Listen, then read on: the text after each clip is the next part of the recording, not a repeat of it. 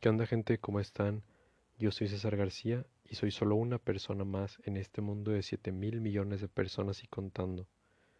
Pues el día de hoy les quiero leer un poema que escribí que se llama La falsa libertad. La luz del sol destella en mis ojos. Veo el cielo con varios blancos algodones, un cielo azul. El clima cálido me aviva la piel y siento cada rayo de sol con tanta concentración. Hace mil años que no sentía esto. Puedo verme en plena flor de la vida. Mi yo de hace diez años, cuando era un pobre chico de dieciocho al que no sabía nada sobre la vida. Nada sobre el piso de arriba al que apenas subía.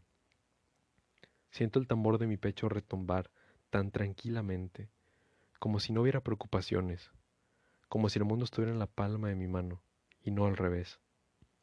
Y es que la libertad y la simple belleza son demasiado buenas para dejarlas pasar en esta vida. La vida se nos va y nunca nos detenemos a apreciarla.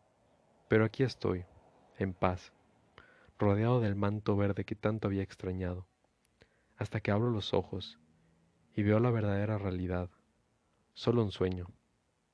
Mi más grande tortura, los recuerdos. Me la pasé luchando por libertad y terminé siendo mi propio preso. No seré libre hasta que supere mis propios miedos, o hasta que el sueño eterno llegue a ponerme un fin, o un nuevo despertar.